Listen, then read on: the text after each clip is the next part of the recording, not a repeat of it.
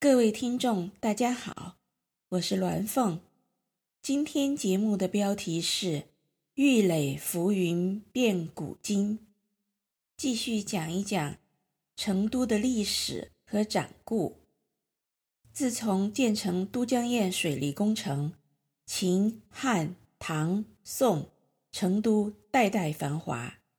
秦据巴蜀而取天下，西汉时成都人口就仅次于都城长安，居全国第二。唐代号称天下洋一、揖二，成都所领益州，富足繁华，仅次于江南扬州，经济发达，商贾如云。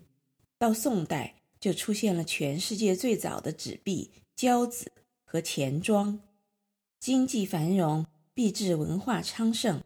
成都在西汉武帝元年，即公元前一百四十一年。就建立了中国历史上第一个地方官办学堂——文翁实士，即今成都实史中学。汉代成都的文学艺术就达到很高的水平，成都人司马相如、杨雄、王褒皆为汉代最有名的文学大家。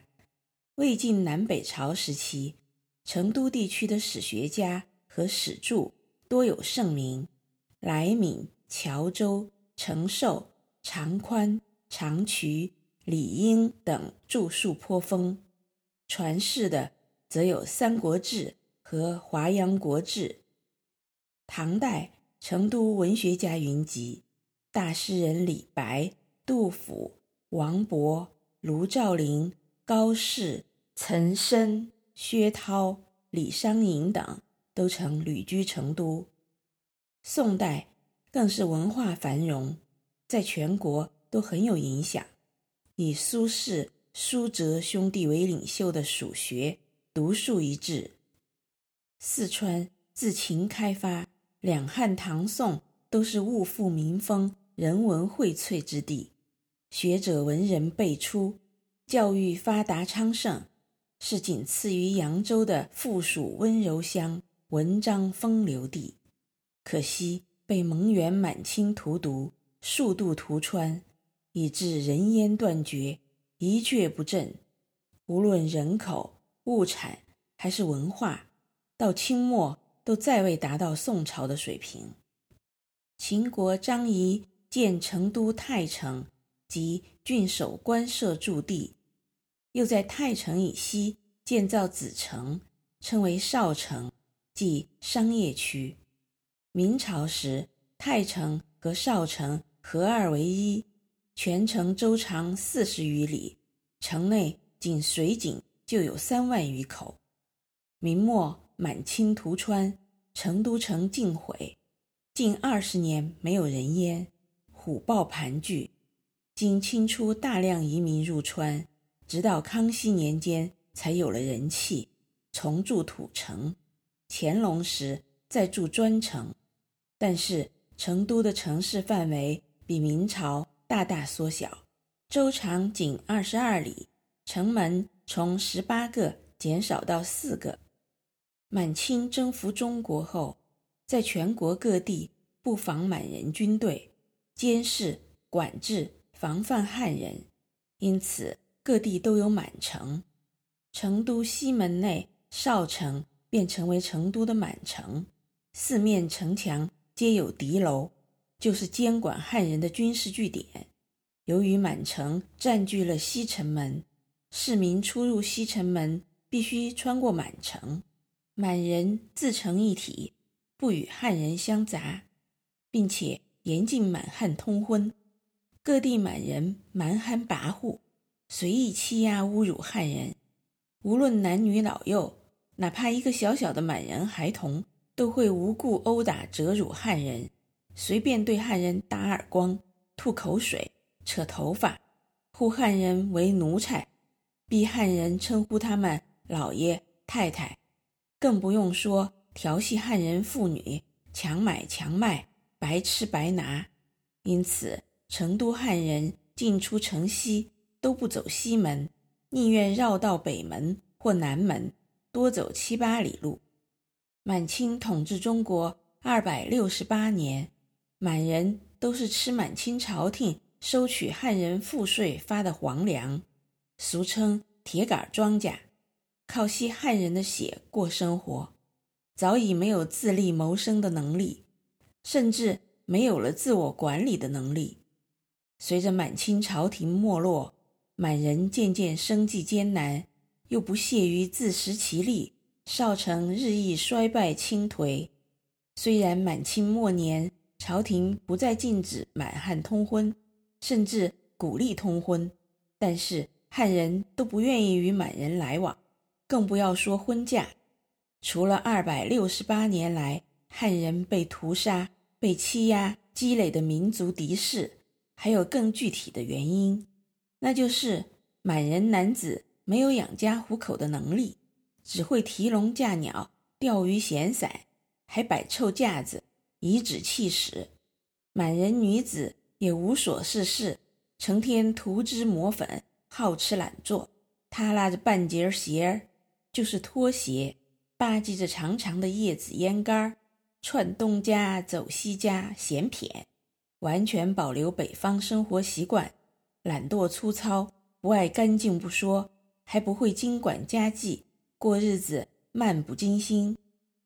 到了辛亥革命时，汉人推翻满清朝廷，建立中华民国，少城的满人大都逃散，城中更加荒芜。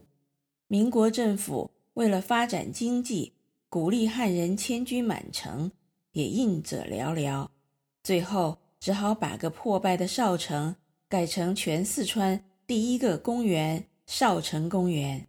拆了城墙，修整花园、池塘、树木，竖起一座辛亥秋保路死士纪念碑，纪念保路运动和辛亥革命。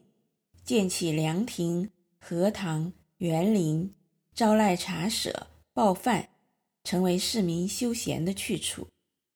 一九二四年，卢作孚先生任成都市教育厅长时，扩建公园。建立了教育馆、博物馆、图书馆、动物园、体育场等。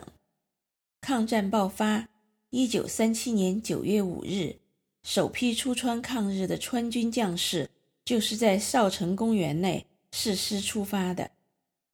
成都城东南锦江南北二江合流处，原有建于唐宋的连体双亭——合江亭。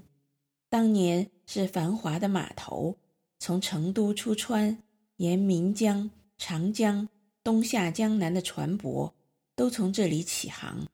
因此，唐代杜甫有诗云：“窗含西岭千秋雪，门泊东吴万里船。”李白诗曰：“酌锦清江万里流，云帆龙舸下扬州。”宋代范成大的友人。为他送行，父子陪送，同船千里，从成都合江亭起航，到我的家乡合江县分妹。范以诗寄之：合江亭前送我来，合江县里别我去。江流好合人好乖，明日东西南北路。千里追随不忍归，一杯重把知何处？临其新曲两茫然，但著评书无别语。可惜南宋末年，合江亭便与成都城一起毁于蒙古。从合江亭顺着锦江南岸往东南沿江而行，散步二十分钟就到了望江楼公园。据说当年唐代才女薛涛曾在此取井水。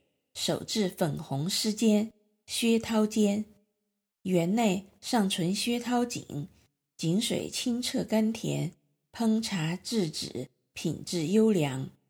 因为锦江南岸沙质土壤的过滤，从西南岸的浣花溪到东南岸的薛涛井，水质都极其清澈甘甜，和成都市内碱重的井水完全不同，因此。成都市内的茶馆都要特意挂出大幅布招，河水香茶，表明自己的茶水来自锦江，而不是市内减重的井水。明清两代为纪念薛涛，修筑了崇丽阁，即望江楼、左景楼、晚千庭、五云仙馆、留杯池和全香榭等建筑，构成极富四川风格的园林建筑群。民国时，望江楼被开辟为望江楼公园，因薛涛爱竹，望江楼公园遍植一百多种竹。幽篁成林，十分雅致清静。登临望江楼，可以俯瞰西北绿树掩映的城廓，阔外天边绵延带色的名山，东南是大片平畴绿野。锦江清澈，在望江楼脚下绕一个弯，转向西行一段后南流。楼上有联曰。望江楼，望江流，望江楼上望江流，江流千古，江楼千古，却无人能对出下联。杜甫有诗《登楼》：花径高楼伤客心，万方多难此登临。锦江春色来天地，玉垒浮云变古今。北极朝廷终不改，西山寇盗莫相侵。可怜后主还祠庙，日暮聊为梁甫吟。此诗是安史之乱中杜甫避难入川五年后所作。当时正值官军收复河南、河北，安史之乱初步平定，可是紧接着又遭吐蕃入寇。攻陷长安，进而攻占四川北部和西部诸州县。唐代宗创皇出奔陕州，正可谓万方多难，神州板荡。所幸唐朝尚有郭子仪光复京师，成于反正，以致还能够北极朝廷终不改。